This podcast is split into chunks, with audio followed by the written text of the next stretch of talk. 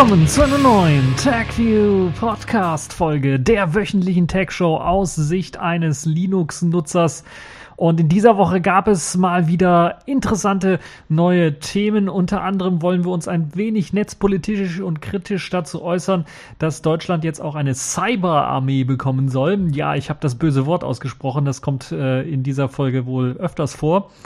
Dann äh, wollen wir mal kurz uns anschauen, was das bedeuten könnte, wenn Chrome OS bald auch den Zugriff auf Google Play, also den Play Store bekommt und somit Android App Support bekommt.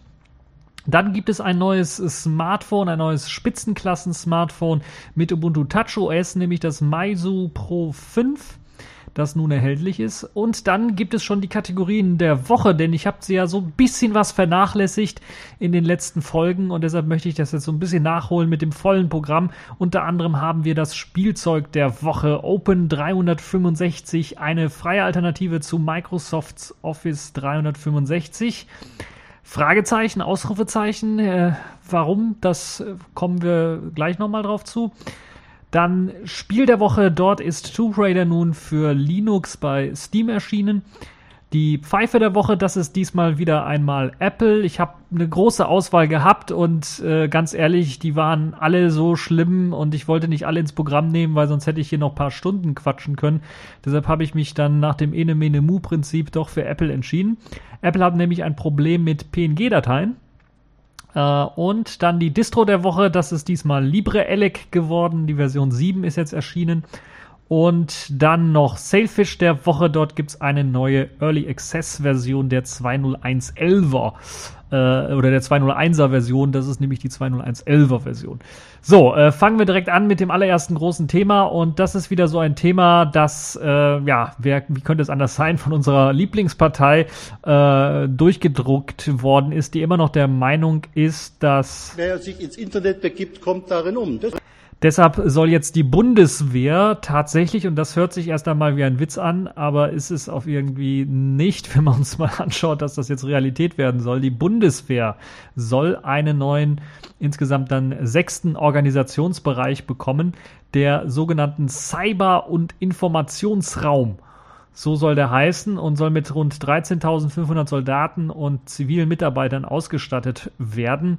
Und allein der Name Cyber hat ja äh, schon den einen oder anderen zum Kotzen gebracht. In dem Fall ist es halt Cyber Cyber. Empfehle ich euch das äh, Videochen, das äh, letztes Jahr beim Chaos Com Communication Kongress ähm, von Frank und Fefe abgespielt worden sind äh, in ihrer Nord News Show. Ich glaube, das äh, wurde von äh, einem Team um Thilo Jung oder so gemacht. Also Cyber Cyber groß im äh, im, in der Namensgebung jedes Mal, wenn es um Internet geht und um Kriminalität im Internet. Und jetzt soll halt eben ähm, auch ein Cyber- und Informationsraum, eine neue, ein, ein neuer Organisationsbereich in der Bundeswehr geschaffen werden. Äh, einer der Zuständigkeiten der ähm, dieses eben Cyber- und Informationsraums, wie könnte es anders sein, soll halt eben das Netz des Bundes sein und dieses Netz des Bundes muss verteidigt werden. Natürlich, dafür ist ja die Bundeswehr zuständig. Äh, also in Zukunft heißt es dann nicht mehr, ich bin bei der Marine oder Luftwaffe, sondern ich bin Cybersoldat. Also wenn das keinen äh, zum Lachen bringt, dann weiß ich auch nicht. Also das klingt irgendwie ganz, ganz seltsam. Verteidigung des äh, deutschen Bundesnetzes. Ähm, what the fuck?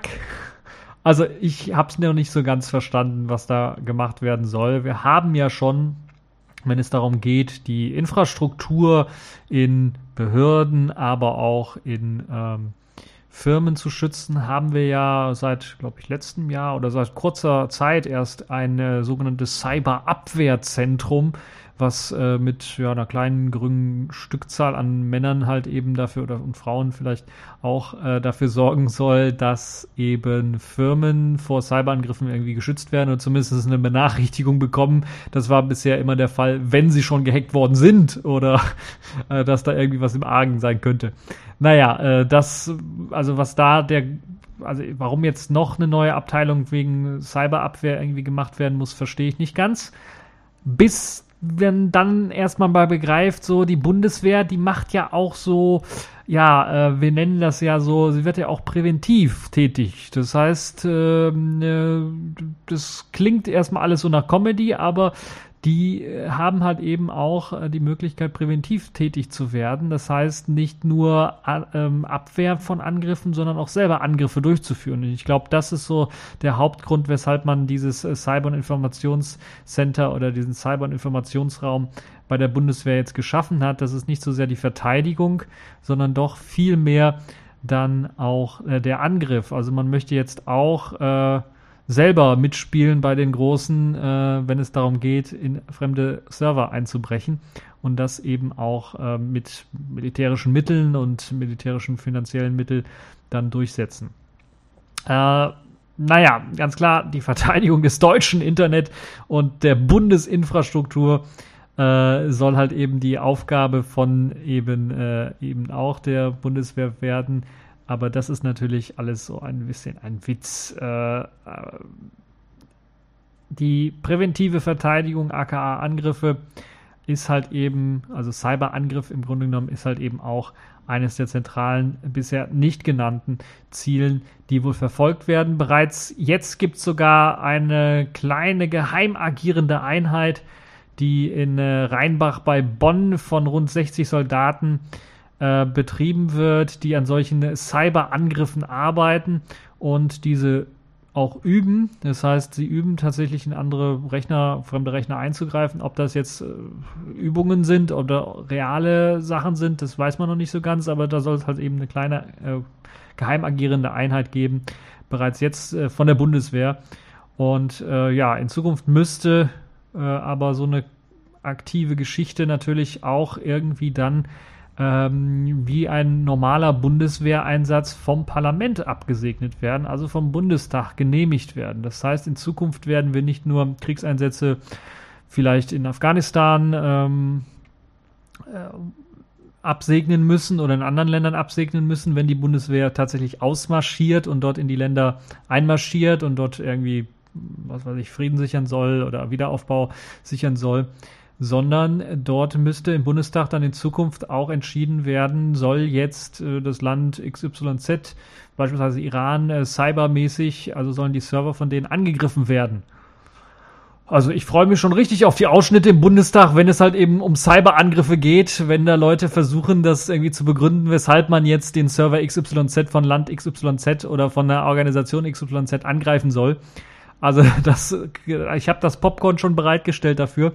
Äh, also die, ich empfehle euch da auch geheime Popcorn-Reserven für bereitzustellen, weil das könnte richtig, richtig lustig werden, wenn äh, dann vor allen Dingen die Leute, äh, die ja für die Bundeswehr maßgeblich zuständig sind oder in, in, Tätigkeitsbereich, den auch die Bundeswehr fällt, das sind meistens, wenn wir uns die Regierung anschauen, die Regierungsparteien anschauen, etwas ältere Leute, wenn die dann äh, erklären sollen, was irgendwie mit Cyber äh, rauskommt dann oder passieren soll, dann kommen halt solche äh, geistreichen Sätze wie dieser heraus. Herr Brettau, können wir uns darauf einigen, dass geistiges Eigentum genauso Eigentum ist wie ein Fahrrad?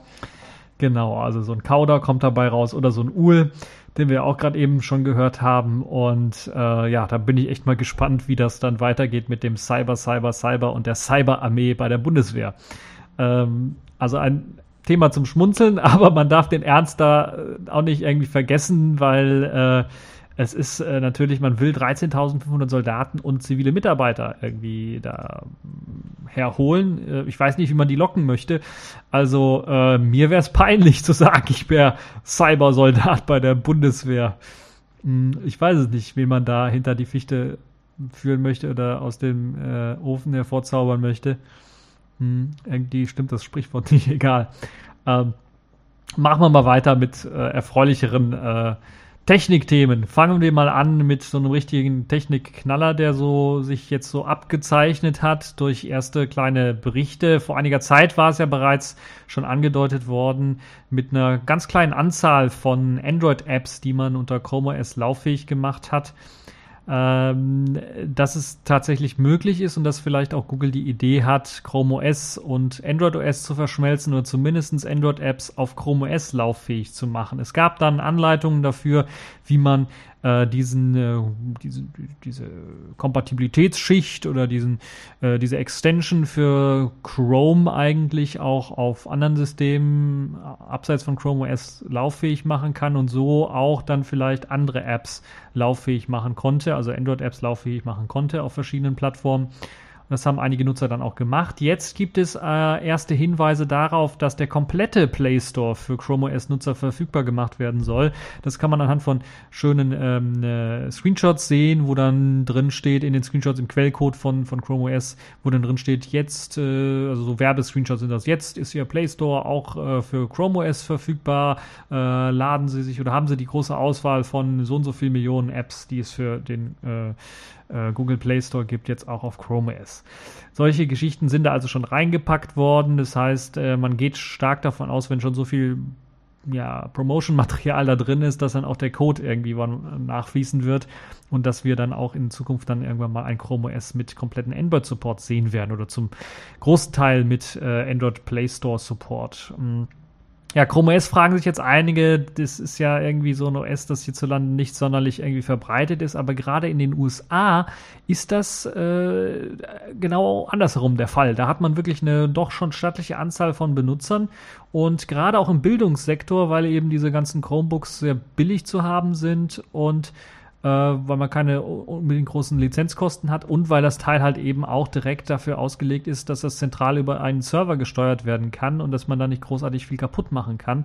Deshalb sicherlich für den Bildungssektor sehr spannend, weil da muss halt nicht jeden Monat irgendwie ein neues äh, Betriebssystem draufgespielt werden und man muss sich nicht neue Lizenzen besorgen, wenn man äh, ein Windows-System da hat.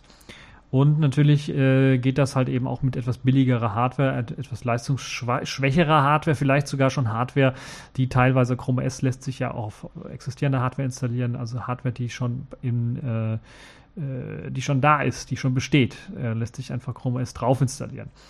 Ja, ähm, Chrome OS also in den USA sehr stark und sehr groß, äh, hier in Deutschland eher boah, unbekannt oder wenig genutzt, würde ich mal sagen. Und ja, mit dieser App Runtime von äh, Chrome oder vor Chrome, kurz ARC, äh, soll es halt nun bald möglich sein, alle Google Play Apps unter Chromebooks laufen zu lassen unter Chrome OS laufen zu lassen. Ich kann mir dann nicht vorstellen, dass es lange dauern wird, das Ganze dann auch unter Chrome äh, oh, äh, unter Chrome den Browser selber auf anderen Plattformen lauffähig zu machen. Und zumindest auf der Linux-Plattform sollte das dann weniger Probleme bereiten. Bei Windows und bei Mac bin ich mir nicht ganz sicher, inwiefern dieses ARC ähm, auch äh, dann plattformübergreifend funktionieren wird. Das müssen wir dann sehen. Äh, und dann natürlich, äh, wenn, wenn das auf Chrome läuft, dann wird das sicherlich auch kein Problem sein, auf Chromium das Ganze laufen zu lassen. Zumindest gibt es jetzt auch eben Hinweise im Quelltext von Chrome OS dafür, dass halt eben dieses, dass man da sehr stark dran arbeitet. Ähm, es ist also davon auszugehen, äh, wenn man sich den Quelltext da auch anschaut, dass es in Zukunft einfach eine einfache Option in den Einstellungen von ähm, Chrome OS oder von Chrome eben geben wird, wo man dann den Android Support aktivieren kann.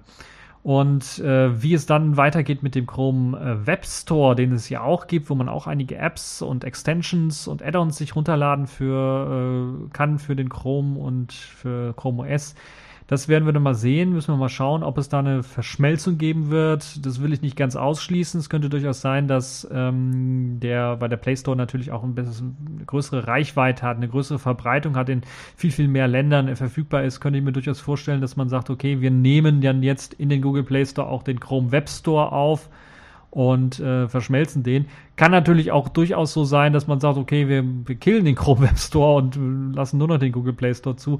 Äh, halte ich aber bisher für ausgeschlossen. Also das, das würde ich dann nicht so sehen.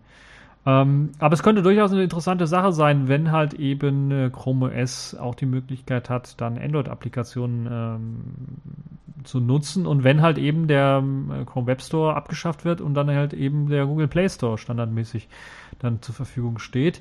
Ähm, ja, es wurde ja bereits schon im Oktober 2015 angekündigt. Das ist so vielleicht auch ein Wink mit dem Zaunfall gewesen, dass äh, man Chrome OS optisch an das Material Design von Android anpassen möchte und weiter verbessern möchte in der Hinsicht auch.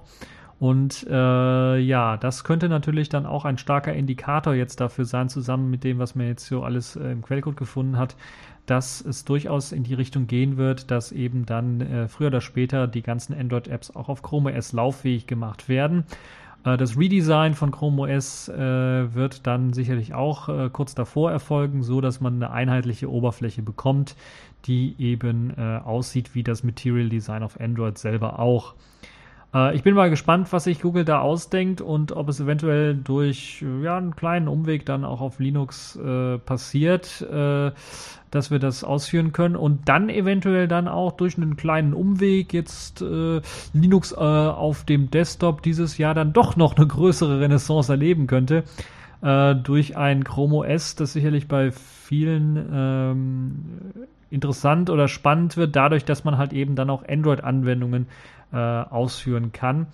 Und natürlich wird es auch für einen GNU slash Linux Desktop interessant werden oder eine GNU slash Linux Distro äh, interessant werden, wenn es auch die Möglichkeit gibt, wenn man einfach ein Chrome nachinstalliert oder ein Chromium nachinstalliert oder vielleicht noch ein Paket nachinstalliert, dass man dann eben auch Google Play Store Support bekommt und dann Android-Apps auch auf einem ganz normalen Linux-Rechner abspielen kann. Dann noch die nativen Apps hat, also den Vorteil davon, dass man beispielsweise LibreOffice auch nativ für den Desktop optimiert ausführen kann, aber dann auch seine ähm, Twitter, Netflix und Co. Äh, Android-App dann im Webbrowser einfach ausführen kann.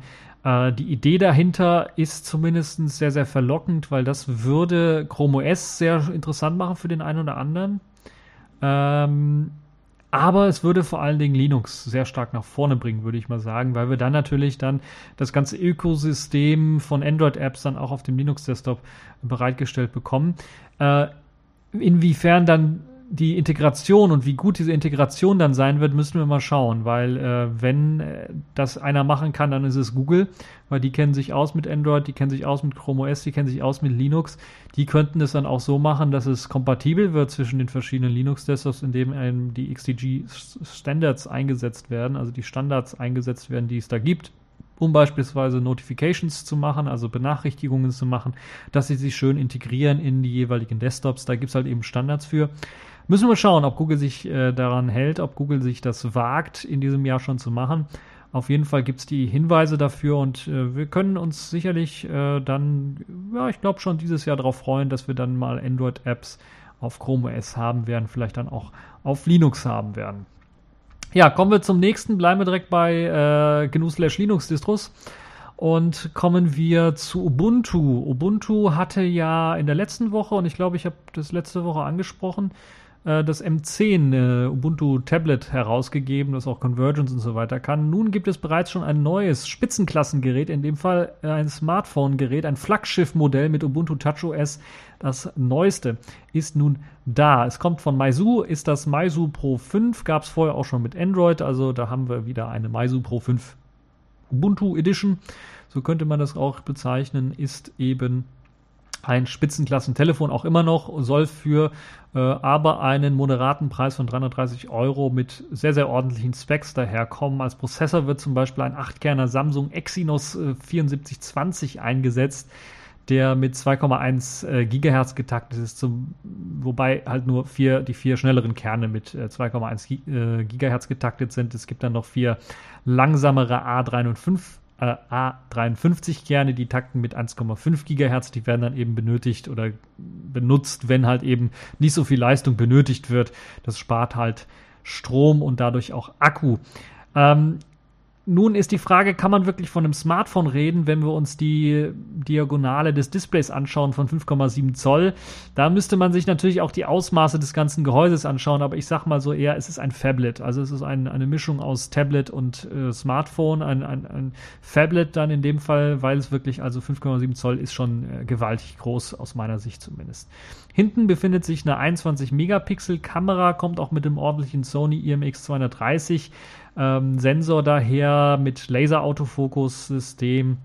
Und vorne gibt es eine 5-Megapixel-Kamera, die sollte auch für ordentliche Schnappschüsse sorgen. 3 GB RAM sind mit dabei und das sollte eben für gutes Multitasking sorgen, wobei natürlich Multitasking bei Ubuntu Touch immer so ein bisschen ähm, krampfhaft ist, würde ich mal bezeichnen. Ich habe mir das Feedback auch durchgelesen, was es so gab zu dem Aquaris M10 Tablet und da haben doch viele angemeckert, dass halt eben das Ubuntu Touch äh, die Anwendung im Hintergrund einfriert und die nicht wirklich weiterlaufen und das dann teilweise zu Problemen führt.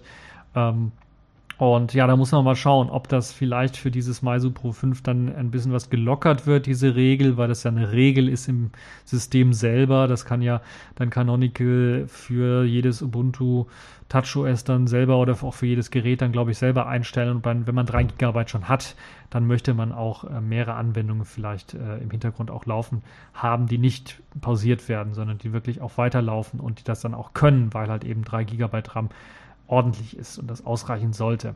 Ordentlich ist auch der interne Speicher, der beträgt nämlich 32 Gigabyte, also da hat man äh, ordentlich viel Platz äh, für Anwendungen und für eigene Daten. Wem das nicht reicht, der kann natürlich das Ganze auch mit einer Micro SD-Karte aufrüsten. Da gehen bis zu 128 Gigabyte offiziell rein, vielleicht sogar ein bisschen was mehr, kommt halt eben meistens auch auf die Treiber an. LTE wird unterstützt, allerdings ohne das 800 MHz Band bzw. den 800 MHz Bereich. Das heißt, äh, hier in Deutschland könnte es dann zu Problemen führen, weil einige dann doch das 800 Mega, den 800 MHz Bereich benutzen. Es gibt eine Hybrid Dual SIM. So kann man entweder eine Nano SIM und eine Micro SD Karte verwenden um, oder man verwendet eben zwei Nano-SIMs und kann dann zwischen denen hin und her schalten. Äh, wobei ich mir jetzt nicht sicher bin, ob beide LTE können. Ich glaube, nur eine dieser Nano-SIM kann dann LTE, die andere dann 3G. Es gibt einen 3050 mAh starken Akku, der sollte einen dann so durch den Tag bringen, wobei man natürlich sagen muss, 5,7 Zoll ist schon äh, ein großes Display, hat allerdings dann nur Full HD Auflösung, also keine gigantisch große äh, Auflösung und ist ein AMOLED Display, das heißt, da könnte man auch wieder ein bisschen was sparen, aber es sollte zumindest durch einen Tag äh, sollte euch das ähm, äh, Meizu Pro 5 dann äh, durchleiten. Äh, vielleicht schafft man sogar zwei, drei Tage. Das muss, müssen dann erste Tests dann so zeigen, mit dem, auch je nachdem, wie das Ubuntu Touch OS dann darauf optimiert worden ist. Also insgesamt schön, dass es ein weiteres Gerät gibt und dass man irgendwie am Ball bleibt, dass Canonical da weiterhin mit den Geräteherstellern zusammenarbeitet und neue Versionen rausbringt. Die Software ist halt eben das, was äh, so ein bisschen äh, bemängelt wird immer noch. Da muss Canonical eben dran arbeiten, dass das stetig weiter verbessert und geupdatet wird. Das machen sie ja bereits jetzt schon, aber mir sind so die Sprünge so ein bisschen, ein bisschen was zu wenig, muss ich ganz ehrlich sagen. Da muss ein bisschen was mehr kommen. Vielleicht sollte man sich doch darauf konzentrieren, nicht immer das neueste Qt ausliefern zu müssen, sondern vielleicht mal eine Basis schaffen und dann auf dieser Basis stabilisierend mal für die nächsten zwei Jahre oder sowas oder fürs nächste Jahr oder so, so, so ein Zyklus von sechs Monaten dann auf dieser Basis bleiben, dort ständig Verbesserungen machen und dann erst ein großes Update auf die nächste Qt-Version machen.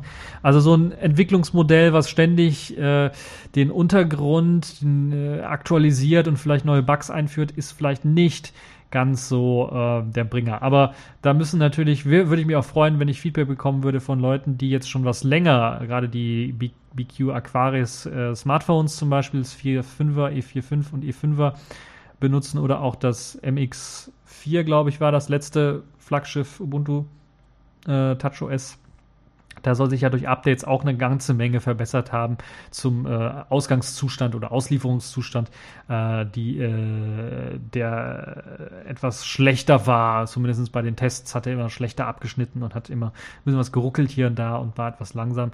Soll sich durch Updates natürlich stark verbessert haben. Würde mich mal interessieren, äh, wenn es da Leute gibt, die da Feedback geben können, äh, die so ein Gerät haben äh, einfach bei mir melden oder in den Kommentarbereich mal reinschreiben, was ihr da so von haltet.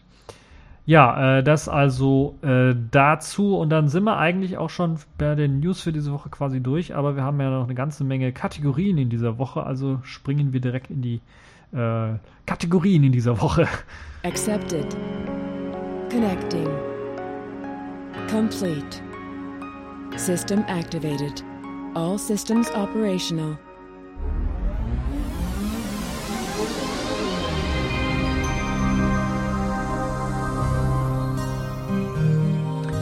Ja, und ich habe jetzt vergessen, einen Schluck zu trinken, deshalb mache ich das nochmal kurz. Aber wir fangen direkt an mit der Kategorie Spielzeug der Woche und das ist diesmal eine freie Alternative zu Microsoft Office 365 und es nennt sich Open 365.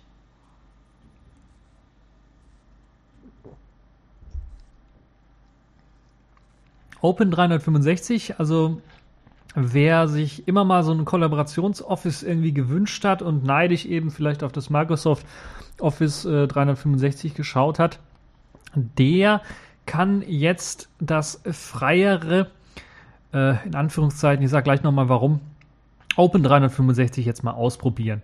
Also für Open 365 haben sich drei große Free and Open Source Projekte zusammengetan. Dazu zählen LibreOffice, C-File und KDEs Contact Suite. Auch Programme oder ähm, ja, Communities, die man kennt, äh, die also schon groß und länger im Geschäft sind. Und herausgekommen ist dann eine ziemlich gelungene erste Beta-Version von Open 365. Das Ganze lässt sich nicht nur über den Webbrowser benutzen, sondern es gibt auch mit Hilfe von Clients ähm, halt eben Apps für Linux, OS 10 und Windows und sogar Apps für Android-Systeme, die auch auf äh, Android-Kompatibilitätslayern laufen. Also ich habe ja, ähm, ich habe auch, ein paar Android-Geräte, aber äh, habe eben das Ganze jetzt zum Beispiel auf meinem BlackBerry Passport ausprobiert. Da läuft das ohne Probleme. Die Android-App kann man eben dann auch äh, Daten austauschen und, und bearbeiten und so weiter und so fort. Ja, mit LibreOffice Online kann man dann, wie eben auch mit LibreOffice Lokal, äh, nun halt eben nur online an Dokumenten arbeiten, kann die Dokumente abspeichern. Dazu zählen nicht nur Textdokumente, sondern auch Tabellendokumente oder Präsentationen.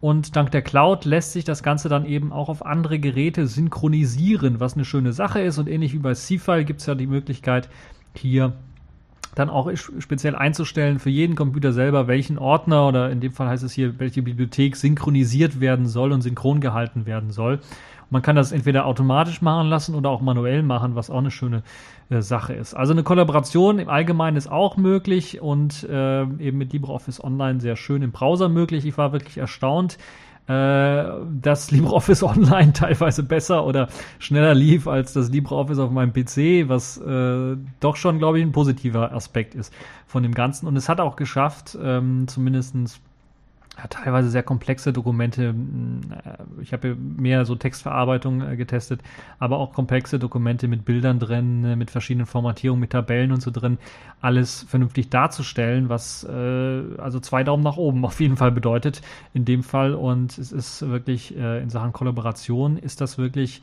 ähm, bisher eine sehr, sehr gut gelungene Geschichte, weil man nicht nur kollaborieren kann, indem der eine beispielsweise online an dem, an dem Text arbeitet, Kommentare hinzufügt, sondern auch äh, der andere dann lokal bei sich das machen kann und Kommentare hinzufügen kann und so weiter abspeichern kann und das wird dann zusammen äh, synchronisiert äh, auf dem Cloud-Speicher abgespeichert. Also eine sehr schöne Sache. Meldet man sich bei Open365 an, das erste Mal, erhält man auch aus dem Usernamen generiert eine E-Mail-Adresse, die dann at open365.io heißt. Ähm, also Username at open365.io heißt. Und äh, dort hat man dann ein ganz normales äh, Mail-Postfach, das man auch nutzen kann. Und äh, dafür gibt es dann eben auch, oder zusammen mit diesem Mail-Postfach gibt es dann auch einen kostenlosen Cloud-Speicher von 20 Gigabyte.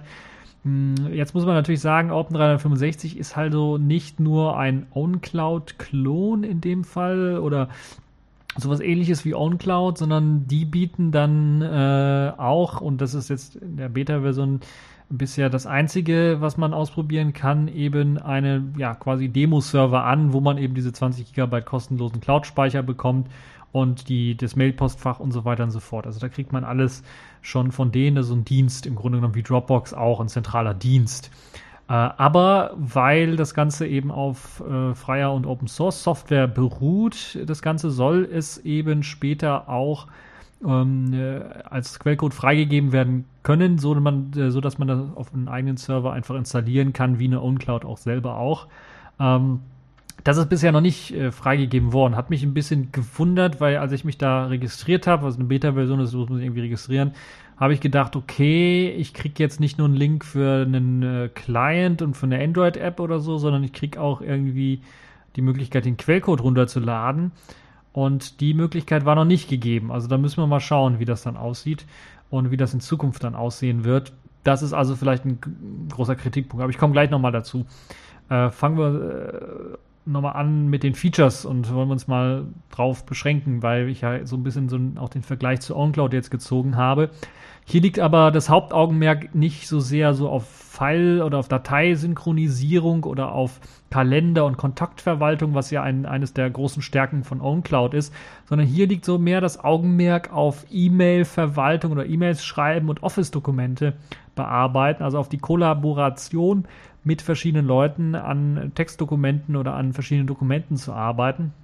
Es gibt aber trotzdem auch ähm, weitere Möglichkeiten und Funktionen. Zum Beispiel gibt es auch in dem äh, Online-Dateimanager, wo man eben Dateien auch synchronisieren kann, einen Bildbetrachter und einen Media Player. Das heißt, da hat man auch die Möglichkeit, äh, die nächsten, die letzten Urlaubbilder sich anzuschauen und anzeigen zu lassen und natürlich dann auch vielleicht Urlaubsvideos oder Musik äh, sich anzuhören und zu schauen. Ähm, Dateien können dann natürlich auch über das Webinterface hochgeladen werden in die verschiedenen ähm, Kategorien, in die verschiedenen Bibliotheken, so wie das Ganze heißt.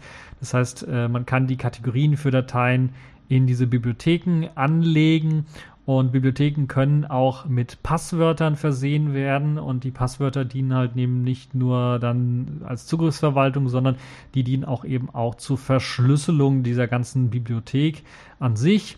Und Bibliotheken können mit einzelnen Personen dann oder ganzen Gruppen ausgetauscht werden, geteilt werden, so dass man auch eine Gruppenkollaboration hinkriegt, nicht nur eben mit, mit Textdokumenten, mit Bildern auch, sondern und mit Musik und mit allen anderen Dateien auch. Eine sehr schön durchdachte Idee was das angeht, auch mit der Verschlüsselung, dass die eingebaut ist. Ich habe noch nicht, weil der Quellcode noch nicht draußen ist und ich habe es auch selber, war ich ein bisschen zu faul, um es zu prüfen, ob jetzt lokal verschlüsselt wird ähm, oder also über den Browser irgendwie verschlüsselt wird, wie man es bei Mega oder so kennt, oder ob das nur online passiert mit der Verschlüsselung, wenn man da die Bibliothek anlegt, das muss man noch schauen. Ähm, vielleicht auch ein Kriterium natürlich für den einen oder anderen, der vielleicht dem Webserver nicht trauen möchte. Wenn man natürlich einen eigenen Webserver hat, wo man sich das aufsetzt, ist das Problem natürlich äh, wieder ein anderes. Ja, online editierte Dateien können entweder nur lokal heruntergeladen werden, wenn das ähm, äh, benötigt wird. Also man öffnet ein Dokument mit dem LibreOffice Online und man kann dann sagen speichern unter und dann kann man ein lokales Ziel auswerten, äh, worunter es gespeichert werden kann. Aber man kann natürlich auch direkt in die Cloud hineinspeichern äh, wobei man dann auch das Format frei wählen kann. Also gibt es verschiedene Möglichkeiten, äh, die, die Formatdaten einzustellen. Also wen das nicht zum Sabbern gebracht hat bisher, dem sei noch gesagt, dass man neben dem zentralen Open 365 äh, IO Server dann halt eben auch Open 365 selber herunterladen und aufsetzen kann und so seinen eigenen Server damit bestücken kann, ähnlich wie bei der OwnCloud, habe ich ja kurz schon erwähnt gehabt. Und das ist noch nicht alles. Es soll auch, das ist bisher noch nicht integriert, werden Jitsi als Chat-Anwendung äh, integriert werden, die nicht halt eben nur Chat, äh, Text-Chat äh, machen können soll, sondern auch Sprach- und Videochat-Funktionen bereitstellen soll.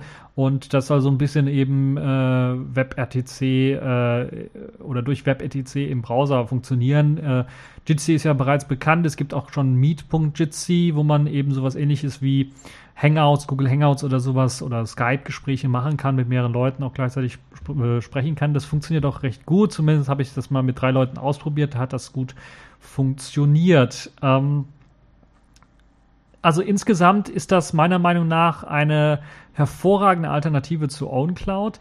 Es ist sogar nicht nur eine Alternative zu OwnCloud, was die File-Synchro-Funktion angeht, weil die ist bei OwnCloud einfach immer noch Grütze, muss man ganz ehrlich sagen. Da ist äh, das, was hier auf C-File basierend ist, einfach äh, besser. Aber es bietet natürlich auch, hat auch einen, einen, Fokus mehr auf Dokumente und Texte und legt also einen anderen Schwerpunkt. Und bei OwnCloud ist ja, hat man durch die, die Plugins, die man und Erweiterungen, die man hat, vielleicht ein breiteres Spektrum, was man da äh, mit erledigen kann. Aber hier auch die Integration und, und die Idee mit der Integration von LibreOffice, äh, aber auch einem Mail-Programm sowie eben der Dateisynchronisierung äh, das ist einfach eine super geniale Sache. Also das muss man ganz ehrlich sagen. Ich habe jetzt die Beta mal ausprobiert so ein bisschen, habe Dateien synchronisiert. Man kann dann wirklich an jedem Rechner einstellen, möchte man diese Bibliothek äh, synchronisieren auch, möchte man nur einzelne Dateien runterladen und, und, und anschauen, vielleicht auch im Browser.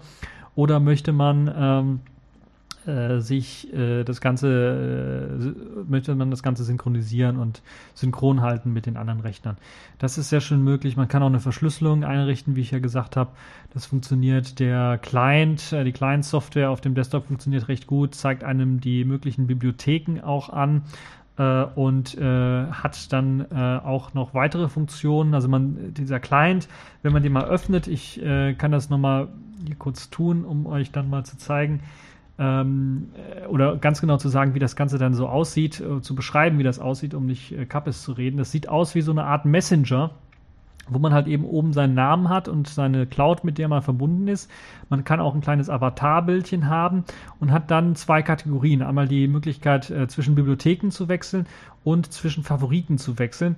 Und äh, da kann man Dateien zum Beispiel als Favoriten ablegen. Das sind äh, häufige benutzte Dateien oder äh, Dateien, wo ich gerade mit einem Kollegen dran arbeite oder sowas. Die kann ich dort ablegen und kann dann einfach mit einem Klick direkt in dem äh, Client die Dateien dann aufrufen. Außerdem gibt es halt die Möglichkeit, ähm, die Bibliotheken zu sehen. Da gibt es halt meine Bibliotheken, da gibt es letzte Änderungen, also wo jetzt gerade Änderungen geführt worden sind in den Bibliotheken. Äh, für mich freigegebene Bibliotheken kann ich sehen und synchronisierte Bibliotheken kann ich äh, filtern.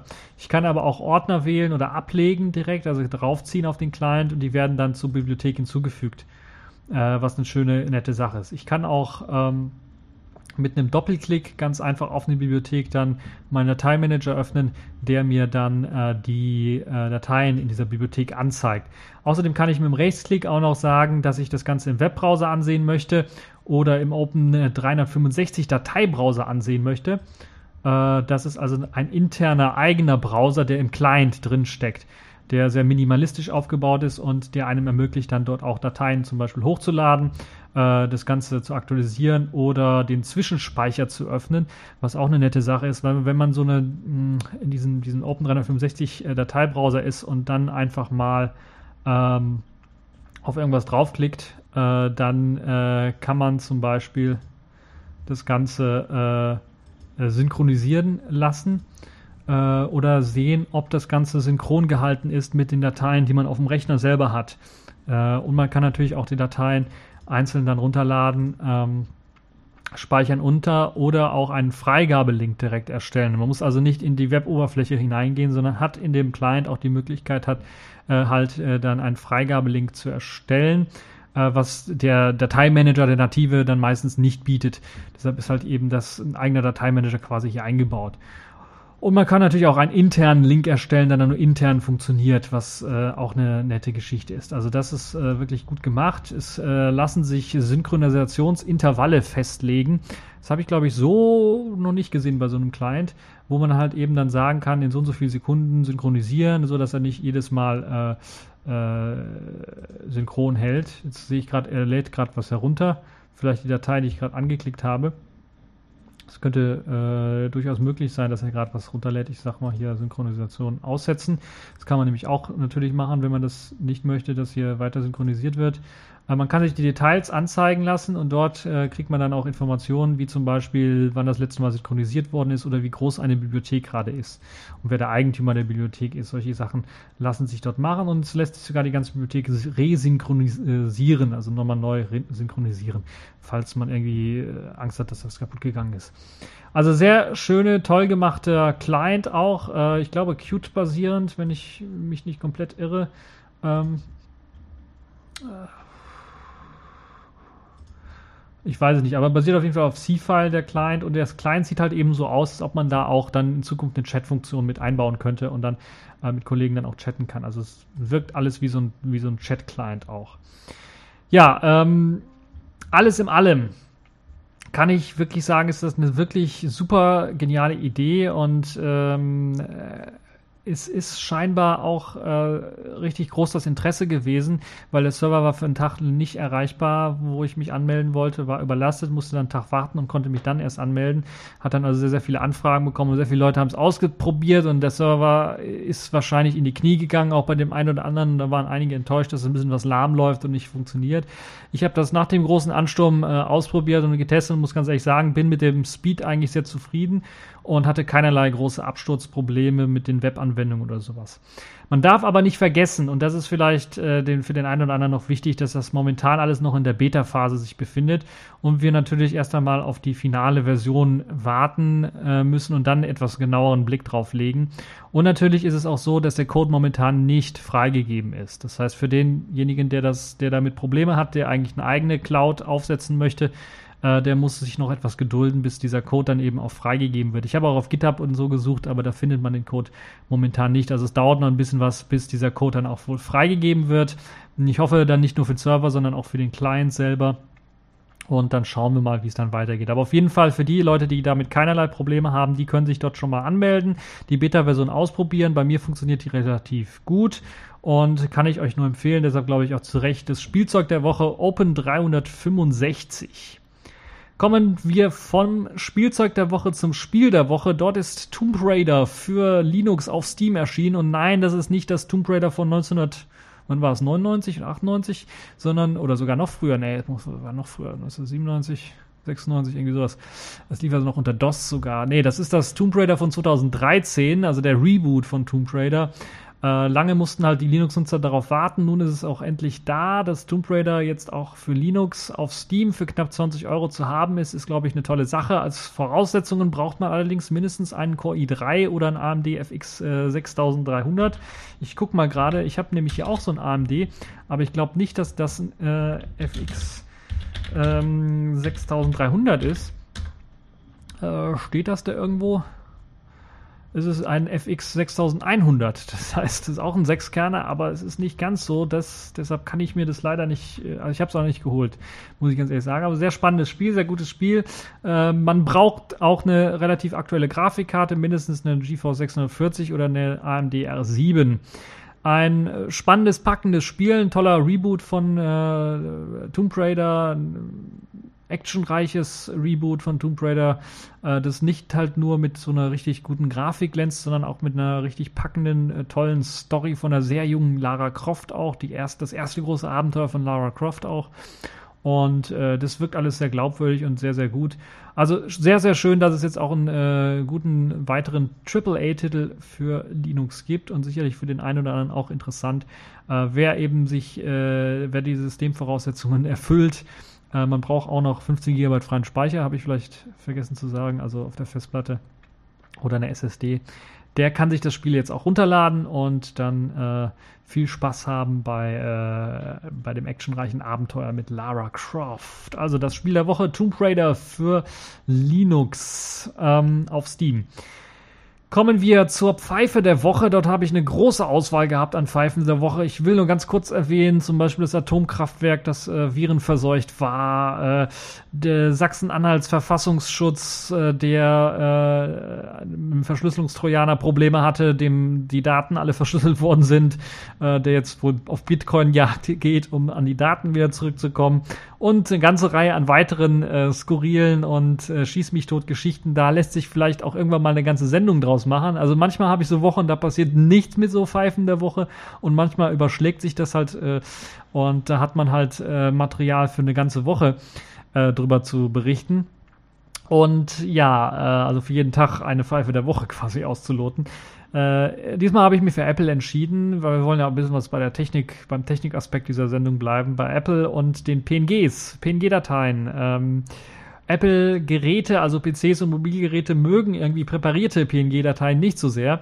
Diese bringen nämlich das System zum Absturz und dazu zählt halt eben nicht nur die App mit dem betreffenden PNG-Datei, sondern auch bei iOS äh, der gesamte Homescreen zum Beispiel, der komplett abstürzt und äh, das ist, glaube ich, nicht sehr schön, wenn man da eine SMS oder eine MMS, heißt das ja in dem Fall, bekommt mit, einem, mit einer propagierten PNG-Datei und dann stürzt auf einmal das ganze Handy ab. Äh, ist, glaube ich, nicht sehr schön. Die Messaging-App ähm, iMessage äh, öffnet sich unter Umständen dann überhaupt nicht mehr, hat man das Problem. Da gibt es halt Workarounds, indem man sich eine neue Nachricht irgendwie ähm, äh, schicken lässt. Dann kann man das irgendwie an, un, un, unblocken, ähm, weil diese iMessage-App sich auch nicht öffnet nach einem Neustart oder sowas, sondern die ist einfach tot, solange man eben keine neue Nachricht bekommt. Und dann darf man auch nicht in diese andere Konversation reingehen, wo das Bild ist, sondern muss die komplett direkt löschen, damit man am besten keine Probleme mehr hat.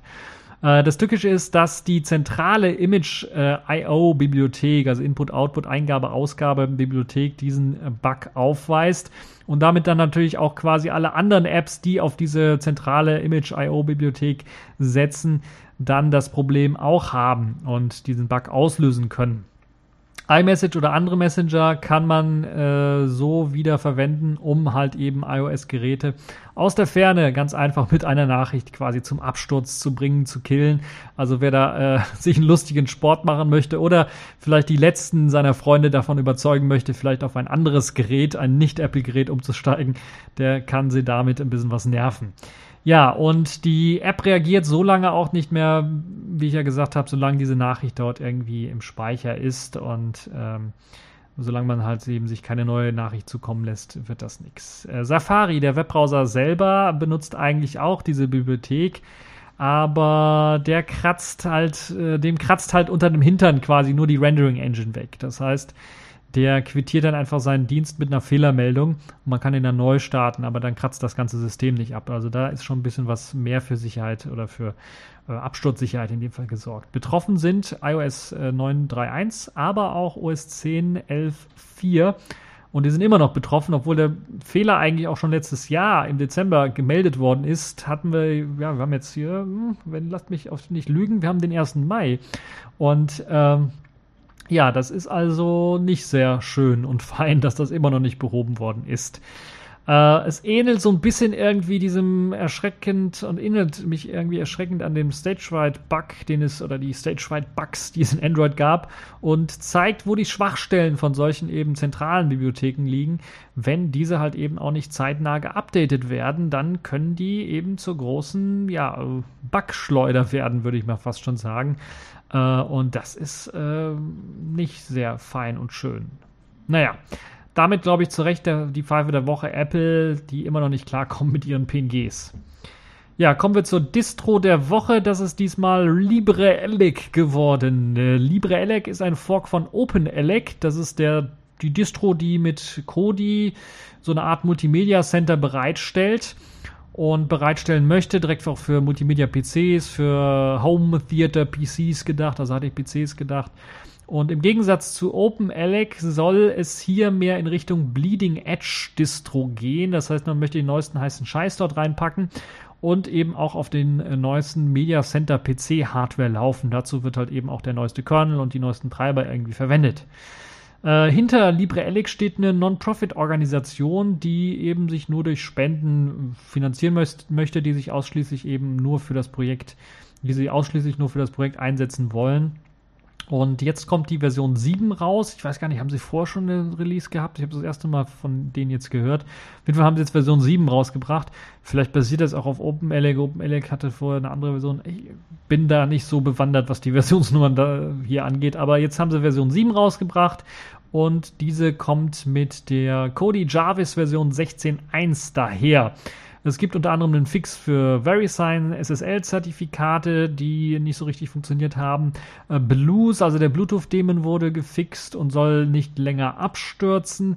Und es gibt ein Firmware-Update für Intel Skylake-Nutzer. Und da sehen wir eigentlich schon ein Problem. Oder zumindest fragen sich einige, hä? Firmware-Update, Intel Skylake, da stimmt doch was nicht. Das heißt doch LibreElec. Ja, das ist irgendwie, ja, ich weiß nicht, der Libre-Anspruch, den man normalerweise an so ein Libre-Projekt stellt, dass es eben auch freie Software ist. Frei von Binary Blobs, frei von ähm, proprietärem Kram ist. Das ist in dem Fall nicht gegeben. Es ist einfach wirklich nur ein Fork von OpenELEC, der sich LibreELEC nennt, weil sie halt eben wahrscheinlich keinen besseren Namen jetzt da irgendwie gefunden haben, aber der ansonsten diesem Libre-Anspruch äh, von freier Software äh, nicht äh, hinterherkommt oder hinterhergeht. Es werden also weiterhin Binary Blobs ausgeliefert Ähm, ja, ja, trotzdem, wer halt eben nach einer aktuelleren Version oder Alternative zu OpenLX sucht und äh, mit diesen Binary Blobs und dem ganzen Kram leben kann, der kann sich LibreELEC ja mal anschauen. Ja, von der Distro der Woche kommen wir zu einem nächsten spannenden äh, neuen Release. Äh, da möchte ich wieder was länger ausholen, nämlich dem Sailfish der Woche. Dort ist nämlich das neue Early Access Release nach drei Monaten. Also sie haben wirklich sehr lange jetzt gebraucht für dieses Release. Und das ist nur ein Early Access Release. Das ist also noch kein finales Release. Von Sailfish OS 2.0.1 rausgekommen, nämlich die Version 2.0.1.11. Äh, die Vorgängerversion, die auch im Early Access war, hieß ja 2.0.1.7. Das heißt, da hat man einen kleineren, größeren Sprung gemacht. Es gibt einige Updates. Ich möchte nur die Updates erwähnen, so ein bisschen, die mir richtig groß aufgefallen sind und die so im Unterschied zur 2.0.1.7er Version dann auch aufgeschlagen sind, weil ich glaube, zur 2.0.1.7er Version habe ich auch einen äh, ausführlichen Bericht gemacht. Leider findet man im, kein, kein Changelog von 2.0.1.7 auf 2.0.1.11 Jedenfalls kein offizielles. Es gibt mittlerweile einen von Review Jolla, die haben sich da, äh, oder derjenige hat sich dort die Mühe gegeben, das äh, wirklich klein, äh, klein auseinanderzunehmen, weil Jolla nur den Artikel bearbeitet hat von der 207er Version und man dann selber raussuchen muss, das Diff quasi selber machen muss, um rauszufinden, was da jetzt geändert worden ist. Ähm, auf jeden Fall die Sachen, die mir aufgefallen sind, die verändert worden sind, die ich vielleicht beim letzten Mal auch nicht irgendwie erwähnt habe beim 2017er Release, weiß ich nicht, ob es schon drin war oder nicht, aber die mir jetzt auf jeden Fall aufgefallen sind. Unter anderem wurde PackageKit geupdatet und bekommt jetzt einen verbesseren, verbesserten Resolver für Abhängigkeiten. Also mir ist deutlich aufgefallen, dass PackageKit schneller in, in Sachen äh, Pakete installieren, gerade Pakete auch die Abhängigkeiten haben ist. Alien Dalvik hat einige Bugs gefixt bekommen, unter anderem ein äh, Bug, was oder einiges, einige Bugs, die die virtuelle, die das virtuelle Keyboard angehen und eben die Darstellung äh, des virtuellen Keyboards angehen. Äh, die wurden verbessert. Ich glaube, der Bug, den ich vorher auch manchmal hatte, dass wenn ich so eine Android-App reingegangen bin, äh, per, Notifi äh, per, per, Benachrichtigung oder sowas und dort war die, äh, das, das virtuelle Keyboard schon offen und ich bin per Benachrichtigung dort reingegangen, dann ist das virtuelle Keyboard immer noch offen, aber ich konnte auf dem virtuellen Keyboard rumtippen, aber es wurde nichts eingegeben. Und dann musste ich immer zurückgehen, das virtuelle Keyboard schließen, normal neu aufmachen und so eine Geschichte. Äh, das wurde jetzt, glaube ich, gefixt. Also es ist mir bisher zumindest nicht mehr aufgefallen, dass, das, äh, dass der Bug aufgetreten ist. Es äh, gibt natürlich eine riesengroße, und das war auch langsam wirklich Zeit, äh, Sicherheitsupdates äh, gibt es eine ganze Reihe für die Bind-Utils, für Curl, für glibc. Da wurden einige Bugs gefixt OpenSSH, OpenSSL, Xulrunner, also die Gecko Engine, die für den Sailfish Browser zuständig ist, wurde auch gefixt, wurde natürlich auch aktualisiert mit den äh, neuesten Sicherheitsupdates und so weiter und so fort. Sehr, sehr schön gemacht. Hauptgrund, äh, weshalb das so lange gedauert hat mit dem äh, 201er Release oder jetzt dem nächsten Early Access, ist eben ein Bug gewesen oder immer noch ein Bug, der dafür sorgt, dass wenn man einen Anruf bekommt, dass dieser Anruf äh, abgelehnt wird, beziehungsweise das also man den nicht annehmen kann. Und das ist natürlich für, für ein Smartphone ein super GAU. Ich habe den Bug selber nicht erlebt. Ich habe gerüchteweise gehört, dass äh, das nur bei einem 4G-Netz auftritt, das Problem. Und ich habe ja, wie ihr vielleicht wisst, immer noch nur noch 3G. Und ähm, ja, deshalb damit also kein, kein Problem, was das angeht. Ist mir nicht großartig aufgefallen. Es gibt eine neue Conman-Version, also Connection Manager von, von Intel kennt man ja die Software. Die wurde geupdatet auf eine neuere Version, um Bugs eben auch bei der Verbindungsaufnahme zu fixen. Das geht nicht nur für WLAN, sondern auch für äh, UMTS, für LTE, für Internet allgemein. Außerdem gibt es nun auch das Kommandozeilen-Tool Conman CTL, also Conman Control, das mit ausgeliefert wird standardmäßig, womit man dann auch Debugging betreiben kann, wenn irgendwie was nicht funktioniert. Äh, kann sein, dass das nur jetzt für das Early Release oder für, das, für den Early Access zuständig ist oder zu mitgeliefert wird standardmäßig und später dann äh, einfach dann im Repository verschwindet als extra Paket, sodass man äh, normaler Nutzer sich das extra runterladen muss. Äh, an den Sensoren wurde fleißig gefixt, so dass diese zum Großteil jetzt ausgeschaltet werden, wenn halt eben das Display auch ausgeschaltet wird. Äh, eigentlich eine Selbstverständlichkeit. Ähm, wurde jetzt äh, mit eingeführt. Und ich vermute sehr stark, weil, ich, weil mir das aufgefallen ist, wenn mein Jolla jetzt schon zwei Tage läuft und ähm, ja, zwei Tage läuft, wirklich zwei Tage läuft, zwei, zweimal 24 Stunden geschafft hat Und naja, vielleicht nicht ganz 24 Stunden, also einmal auf jeden Fall 24 Stunden geschafft hat und dann noch um 12 Stunden oder sowas äh, geschafft hat. Und es jetzt erst bei 50% Akkuladung ist, obwohl die Android Runtime im Hintergrund irgendwie aktiv ist. Hm, ich habe irgendwie die Vermutung, dass entweder die Akkuanzeige kaputt ist in dem Fall, was äh, ein trivialer Fehler sein könnte, aber äh, weil mir das Gerät noch nicht ausgegangen ist, äh, gehe ich stark davon aus, dass dieser Sensorfix dafür gesorgt hat, dass eben sich meine Akkulaufzeit nicht nur verdoppelt, sondern in dem Fall, wenn ich das mal jetzt weiter hochrechnen würde, vervierfacht hat. Aber das nur in Anführungszeichen, weil ich habe den Test noch nicht komplett durchgemacht. Äh, ihr seht, ich bin noch relativ früh dran, weil das Update erst gerade vor zwei Tagen rauskam. Deshalb äh, kann ich da noch nicht allzu viel Großes äh, dazu sagen, was äh, das angeht. Aber zumindest gefühlt ist die Akkulaufzeit um einiges besser geworden auf dem Jolla-Gerät. Und äh, ich vermute, das liegt an diesen Sensorgeschichten. IV, also I, oder IW wurde auf Version 4.1 geupdatet. Das ist das Tool zur Steuerung von WLAN vor allen Dingen von WLAN. Äh, vorher hat man von IV-Config geredet, das heißt noch IV. Und das wurde eben auf die neueste Version aktualisiert. Äh, LibAV, die Multimedia-Bibliothek, wurde auf Version 11.3 geupdatet, äh, behebt hier und da einige äh, Probleme, die man mit dem Multimedia-System hatte. LibHybris wurde wieder einmal geupdatet und sorgt mal wieder für etwas mehr Performance. Ich bin jedes Mal geschockt, nicht nur, weil wenn man es neu startet, normal kennt man ja auch, dann ist es meistens etwas schneller, weil die Caches noch nicht alle so voll sind, das Telefon und läuft halt flüssiger und man hat nicht so viel Programm im Hintergrund. Aber jedes Mal, wenn ich ein Update mache, ist es mehr als das. Jetzt ist es deutlich spürbar, nicht nur auf dem Smartphone, und das ist das Erfreuliche, sondern auch auf dem Tablet gibt es ja eine neue Version und da merkt man richtig deutlich, dass es wieder an Speed gewonnen hat, dass man also äh, rumgetweakt hat, ähm, an den Animationseffekten rumgearbeitet hat, eventuell auch. Also zumindest der Lockscreen erscheint mir jetzt schneller auf dem äh, Jolla Phone äh, und ich kann dann den direkt äh, entsperren. Also die Animation wurde dort schneller gemacht, deutlich schneller gemacht, eventuell. Oder hat, man hat einfach nur eben die, die Le Pribis-Version geupdatet und dadurch wirkt das einfach flüssiger und schneller. Ähm, also wieder zwei Daumen nach oben in Sachen Flüssigkeit und Schnelligkeit hat sich das wieder ein bisschen verbessert. Das ist eine sehr, sehr gute Sache. Lipstick wurde dort auch geupdatet und gefixt an der einen oder anderen Stelle. Unter anderem wurde die ja, falsche Platzierung von äh, Covern gefixt. Das hatte ich mal ganz kurz. Also, dass die Cover wirklich äh, auf einmal war da oben rechts alles frei und links unten waren die Cover irgendwie angeordnet. Und ich, äh, was ist das denn? Hat sich dann relativ schnell eingependelt, weil ich eine neue, neue App gestartet habe. Auf jeden Fall wurde das gefixt, also die Coverplatzierung wurde gefixt. Ähm, alle Fenster werden nun versteckt, wenn das Display ausgeschaltet wird. Und das spart nicht nur Speicher, sondern das ist, glaube ich, auch mit dafür einer der Gründe, dass das dann auch äh, ein bisschen was an Akku spart, weil dann die GPU nicht so viel zu rendern hat.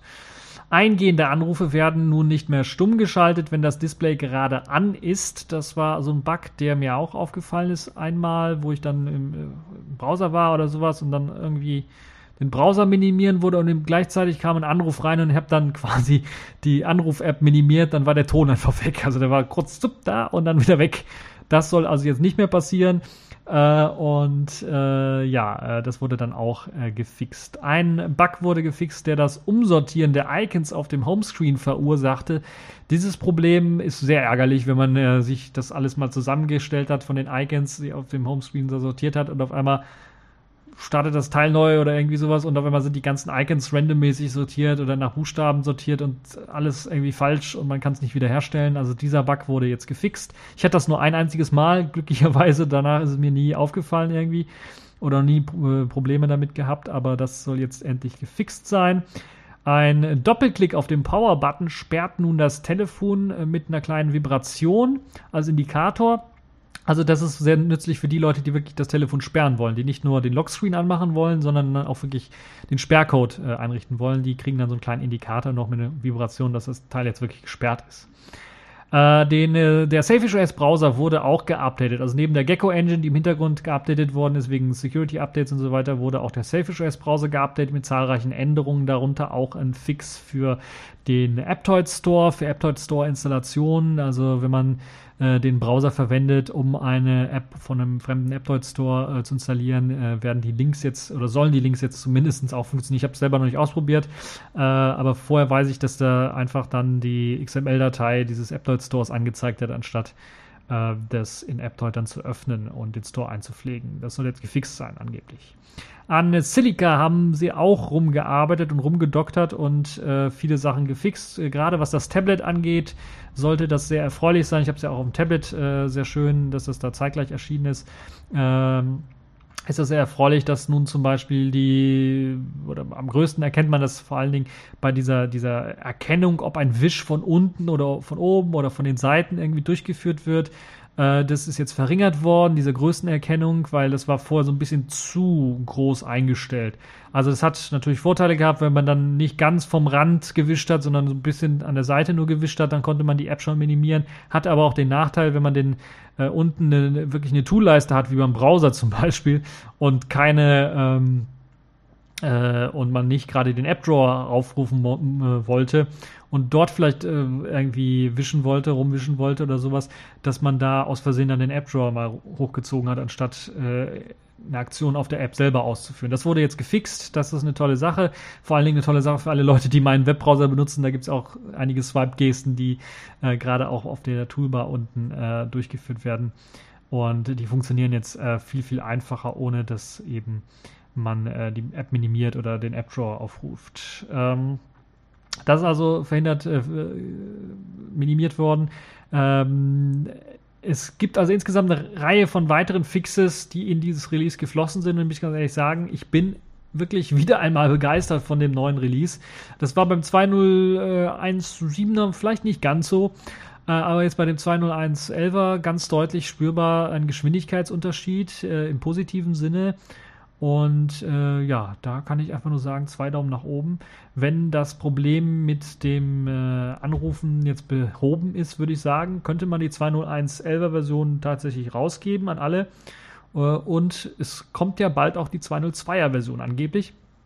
Oder zumindest soll ja das Intex Aquafish mit der Version 202 erscheinen.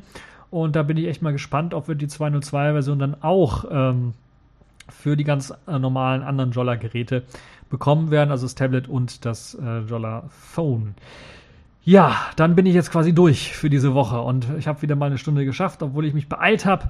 Äh, so viel an äh, Themen haben wir dann doch jetzt gehabt. Ähm, und ja, ich hoffe, ihr hattet eine tolle Zeit. Äh, habt jetzt noch ein bisschen einen schönen verdienten Feiertag, äh, Tag der Arbeit, 1. Mai. Hoffentlich nicht allzu viele Autos, die irgendwo angezündet werden und brennen. Also zumindest hier in Köln haben wir das Problem nicht so sehr. Für die Leute, die wahrscheinlich in Berlin oder vielleicht Hamburg leben, die haben da vielleicht größere Probleme mit. Ähm, Habt noch eine schöne Zeit, hoffentlich gutes Wetter und hoffentlich wird es jetzt auch wieder mal wieder warm, weil äh, es steht mal ein Geburtstag an von mir und da möchte ich ein warmes Wetter haben. Deshalb wünsche ich mir das jetzt. Ähm, so. Äh, da habe ich jetzt auch so ein bisschen angekündigt, es steht ein Geburtstag von mir an. Das heißt, äh, die nächste Folge wird ausfallen die nächste Folge am 8. Mai, das ist nämlich mein Geburtstag äh, und gleichzeitig auch Muttertag. Also nicht vergessen, nicht nur an meinen Geburtstag denken, der natürlich der allerwichtigste ist, sondern auch an Muttertag denken. Denkt an eure, an eure Mütter. Und ähm, ja, äh, ich wünsche euch eine schöne Zeit und das war's für diese TechView Podcast äh, Folge. Und wir hören uns dann wahrscheinlich in zwei Wochen erst wieder und bis zur nächsten Folge.